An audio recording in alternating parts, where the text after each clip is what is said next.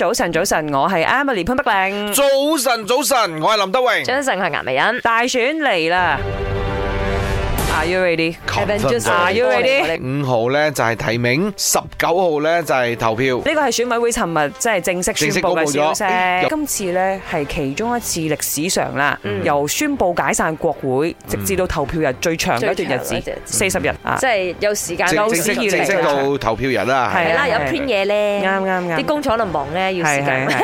咁啊，可能要避開啲水災嘅日子咯。你知可能佢哋擲過嚟啊嘛，係嘛？係 咪哦咁？啊，即係大選嚟啦，大家一定有唔同嘅心情嘅，一定要問林生先啦，因為佢資歷最深，嗯即係講緊選民嘅身份。係哦係，OK，你係投過最多次票啦，應該咁講。嚇點啊點啊誒，投票呢家嘢 呢，其實又好玩又刺激啊，嘅。點解咁講？咁啊，最重要呢，辛苦嘅係我哋班新聞部嘅同事啦。肯定啦係因為點解呢？等呢個成績揭曉，投票係其實好好好愉快嘅個環境，即係大家喺排緊隊有啊秩。序啦靜嘅應該咁講有秩序 再加埋 咧，誒、嗯你睇到好多誒呢個選委會嘅工作人員咧，對於老人家咧，佢嗰個安排貼心咧嘅係非常之貼心。係嗯咁，你嘅心情點樣咧？我自己即嘅係心你情知道而家好要興奮投嘅心情咯，咁啊嗯不斷咁喺度影下相咁樣咯，嘅習慣嚟噶嘛，影相係 誒咁多人啊，你都投呢區㗎，啊 哦，OK，咁選區嗰我度啦嗯講下我嘅 Dạ. 係心情啦。咁二零一八年嘅時候係澎湃嘅，梗係啦，梗係啦，而家就平靜咯。誒，正常嘅，冷靜冇所謂，但係唔可以冷感啦。因為係啊畢竟咧政治誒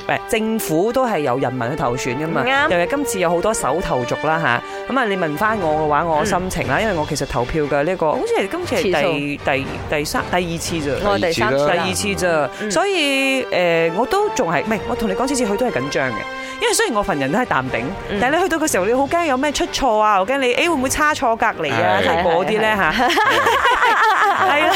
你唔會係嗰啲唔要嗰個打係啊，即係叉嗰個，呢啲一定都會嘅，尤其你好唔要多。嗰個打叉。啊！今次好多手頭族啦，十八歲到廿一歲嘅朋友都終於可以投票咯喎，啱，所以唔使咁啊緊張，聽老人家教你點樣做就得啦。我没有投过票，所以这次呢是我第一次投票，我非常兴奋，然后我又很紧张，我不知道要从哪里开始，要怎么画，要怎么样呃去去选，我也是不会，所以呢很多时候我哦都是一直问爸爸妈妈怎么样去选啊，要怎么样画啊，要放去哪个格子啊，要跟哪个箱子啊，就是很紧张，而且紧又紧张又兴奋的心情。